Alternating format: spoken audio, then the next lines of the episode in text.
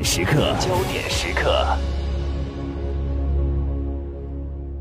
焦点时刻。我们接下来的时间呢，把目光来投向美伊之间的关系。那么，根据路透社报道呢，美国政府最早可能会在今天宣布把伊朗伊斯兰革命卫队定为恐怖组织，这是美方首次正式把某一国家的武装力量定为恐怖组织。对此，伊朗议会外交政策与国家安全委员会主席回应称，如果属实，伊朗呢将会把美国军队列为仅次于极端组织的恐怖主义者的黑名单。对此呢，伊朗卫队司令表示呢，美军将会在中东永无宁日。而伊朗外长也表示说，美国将会迎来灾难。我们来听一段目前中国新闻的报道：美国将迎来灾难。他同时指责是美国总统身边的以色列总理内塔尼亚胡的支持者们煽动美国做出这一决定。同样在七号，伊朗议会二百九十名议员中的二百五十五人发表联合声明，指责美国扶植恐怖组织，扰乱中东局势，还贼喊捉贼的要给别人贴恐怖组织的标签。声明说，美国领导人必将为做出这一愚蠢的决定感到后悔。据了解，伊朗议会已经准备好了一份草案。一旦美国正式宣布将伊斯兰革命卫队定为恐怖组织，伊朗议会将立即通过法案，把美军与极端组织相提并论，列入恐怖组织名单。这是美伊之间，我们刚刚也特别听到伊朗方面的回应也是非常的强硬。伊朗议会外交政策与国家安全委员会主席法拉哈特皮什六号在推特说，如果美国政府将伊朗革命卫队定为恐怖组织，那伊朗也会以牙还牙，将美军列为恐怖组织，将会以其人之道还治其人之身。同时呢，伊朗方面也敦促伊拉克，要求确保尽快让美军撤走。我们也特别看到呢，这样的一个事件的出来，也是美伊之间关系可能恶化的一个新的标志。那具体的时间呢，会卡在当地时间的周一，也就是八号这一天，看一下美国方面的一个动作。对于美国要把伊朗的武装力量定性为恐怖组织，这说明什么？如果真的是这样，伊朗会做出什么样的一个反应和回应呢？我们接下来的时间来听一下央视特约评论员叶海林先生对此的分析和观察。已经明确的表示说，如果你把革命卫队列为恐怖组织，我就把整个美国军队都列为恐怖组织，跟伊斯兰国这个相提并论。双方这个打的是外交战，但我们看美国把伊朗的革命卫队列为恐怖组织后，它之后会干什么？基本上两件事儿。第一个就是说，那么根据美国的国内法，把它再提到联合国，要求联合国的这个幺二六七委员会。把这个伊朗的革命卫队也列为恐怖组织，这个事儿肯定肯定干不成，这个是毫无疑问的，不可能在安理会肯定通不过。但是第二个问题就是，美国会援引国内法，要求所有跟伊朗伊斯兰革命卫队及其下属的企业做生意的外国公司，你的都涉嫌自恐，要求你跟他这个做切割，这个事情是可能做成的，而且这个事儿也可能会对伊斯兰革命卫队造成一定的影响。那么现在我们看美国的这个对伊朗的政策，似乎有这样一种。这个观念就是，它不是要改变伊朗的行为，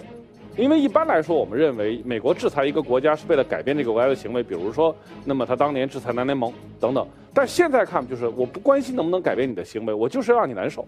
通过让你难受来显示我有能力干这件事儿，就是要打疼对方，但是我不在乎你改不改这个行为。这种策略很不理性，就是因为实际上，以美国对伊朗制裁了这么多年来说。这个通过制裁伊斯兰革命卫队，想让这个革命卫队发展不了，完全做不到。所以，就是这不是一个着眼于要达到某种战略目标的举动，这就是表明说我们能干这个事儿，而且我能让你很不舒服。我想这是美国的主要目标。但这样的一个目标可能会导致一个什么样的结果？第一个，从国际法的角度来说，那么日内瓦公约还要不要？因为如果伊斯兰革命卫队都被宣布为恐怖组织的话，伊斯兰革命卫队的官兵就不能够再作为战时的交战人员被对待，那么他们就是罪犯。如果美国抓了他的话，美国是可以不遵守这个日内瓦公约的，把他们关到关塔那摩等等，不用给他们战俘待遇。那么反过来，如果美军落到伊斯兰革命卫队手里，一样的。此前发生过美军被伊朗军方和革命卫队俘虏的事件，那那个时候谁来保证那批被美被伊朗扣押的美军士兵的安全？这就是为什么五角大楼很担忧的问题。就第一个，美国做了这个决定，给当前的国际法体系，特别是战争法体系，造成了一个非常大的威胁。第二个问题呢，当然就是中东，就是如果这样的决定出来以后，那么在叙利亚。就有可能会产生说，因为叙利亚政府军跟伊的伊伊朗革命卫队有关系，所以叙利亚政府军也是自控组织。如果是这样的话，那么美国在叙利亚问题上，它的这个进退空间都会变得很小。那么那个时候，叙利亚问题和伊拉克问题一样，就会变得更复杂。所以这一步应该说，以色列会高兴，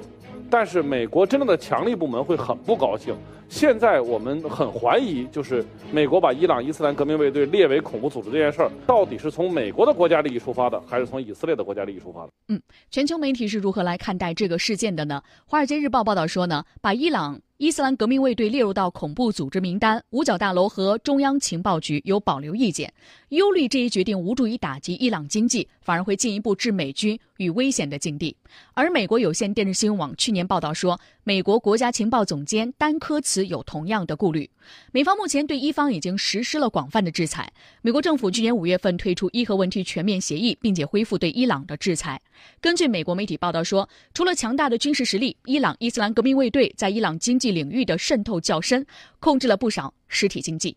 美国哈佛大学肯尼迪政府学院专家、美国前副国务卿和伊核问题谈判代表温迪谢尔曼表示，难以看出这样做对美国有什么好处。伊朗伊斯兰革命卫队已经受到充分的制裁，这一升级的举措必定会把美军在那一地区的驻军置于危险的境地当中。这里是有思想、有态度、有态度。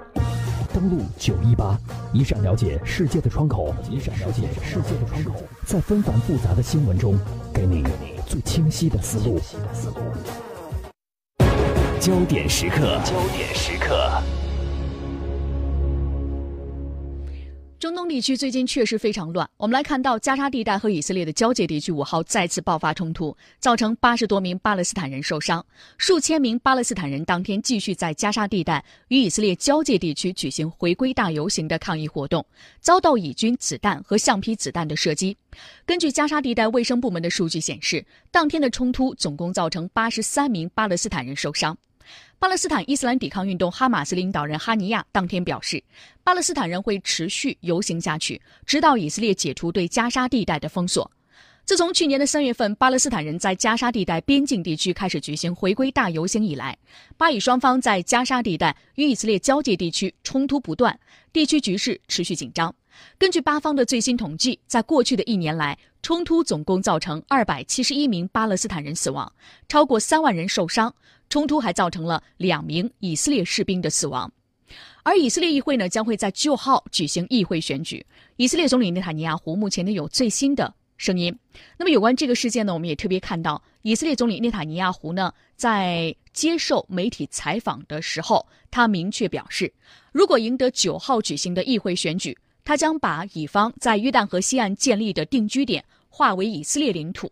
这一说法呢，目前遭到了巴勒斯坦方面的愤怒的回应。内塔尼亚胡的竞选对手和美国政府目前暂时对于他这个说法保持沉默。一些政治分析师表示呢，作为右翼政党的领导人，内塔尼亚胡的这个说法旨在争取到极右翼的选票，当政十年之后再次赢得新一届的任期，摆脱所受到的涉嫌受贿和腐败等现有的指控。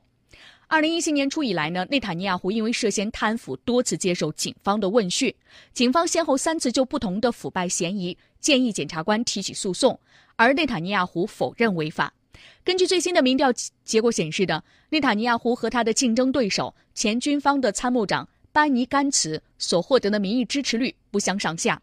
内塔尼亚胡一直把对手描述成为软弱的左翼代表，可能就领土事宜做出让步，危及以色列的安全。对于内塔尼亚胡的最新言论的巴方立即做出愤怒的回应。巴方的首席谈判代表赛义普·艾雷卡特说：“只要国际社会继续听之任之，尤其是特朗普政府继续支持和允许以色列侵害巴勒斯坦人民国家权利和人权，以色列将会继续明目张胆地违反国际法。”而在加沙地带呢，巴勒斯坦伊斯兰抵抗运动哈马斯的高级成员萨米阿布祖赫里敦促巴勒斯坦国总统马哈茂德·阿巴斯。停止在约旦河西岸和乙方的安全合作，定居点的重新启动是巴以安全对话的关键之一。根据乙方的数据，经过几十年的建设，超过四十万的以色列人生活在约旦河西岸，同时这一地区生活着二百九十万的巴勒斯坦人。联合国的数据显示，另外有二十一点二万名以色列人生活在东耶路撒冷。依据日内瓦公约，国际社会普遍不承认并禁止占领方定居战时占领的领土。以色列一直以安全、历史和宗教为由，在中东战争期间占领的东耶路撒冷、加沙地带、约旦河西岸以及戈兰高地建立定居点。巴以和平对话从2014年以来处于停滞状态，美国在巴以和平进程中的中立地位受到质疑，巴方因而拒绝接受美方的调解。那么，美国总统特朗普呢所做出一系列和中东地区相关的动作，他究竟是在干什么呢？之前我们做过分析，这是一张网当中的很多点。目前，俄罗斯外长拉夫罗夫七号在约旦进行访问，他在约旦的首都安曼说呢，俄方关注美国在戈兰高地和耶路撒冷问题上的决定，以及美国中东问题世纪协议可能会产生的负面影响。他呼吁美国结束在中东对他国的干涉。拉夫罗夫当地时间七号访问约旦，并且会见了约旦的外交大臣萨法迪。拉夫罗夫说，目前俄方已经获悉美国即将提出世纪协议，而这个世纪协议的若干细节，这些内容令人担忧。萨法迪在发布会上表示，约旦对美国的世纪协议并不知情，也没有得到相关的消息。约旦在巴以问题上的立场一以贯之。阿卜杜拉二世国王对此已经多次重申，即保证巴勒斯坦人民的合法权利。建立以东耶路撒冷为首都的独立的巴勒斯坦国。美国总统特朗普上任之后，就开始酝酿所谓的世纪协议的设想，以推动巴以双方实现最终的和解。而巴勒斯坦方面认为，这一设想将耶路撒冷问题、巴勒斯坦的难民问题和犹太人的定居点问题排除在谈判之外，因此巴方不会接受。特朗普以解决巴以争端提出的世纪协议，主张在约旦河西岸百分之九十的土地上建立一个巴勒斯坦国，其首都包括东耶路撒冷的部分地区；而巴方则主张建立一个以一九六七年边界为基础、以整个东耶路撒冷为首都的巴勒斯坦国。任何不包括这一内容的和平计划，都注定将会失败。这里是有思想、有态度、有态度。登录九一八，一扇了解世界的窗口，一扇了解世界的窗口，在纷繁复杂的新闻中，给你最清晰的思路。八点三十分，刚刚我们关注到的是国际方面的中东方面的一些相关的问题。谈到中东方面，目前利比亚的局势呢，也是让人非常的担忧。在广告之后，我们来简单做一个了解。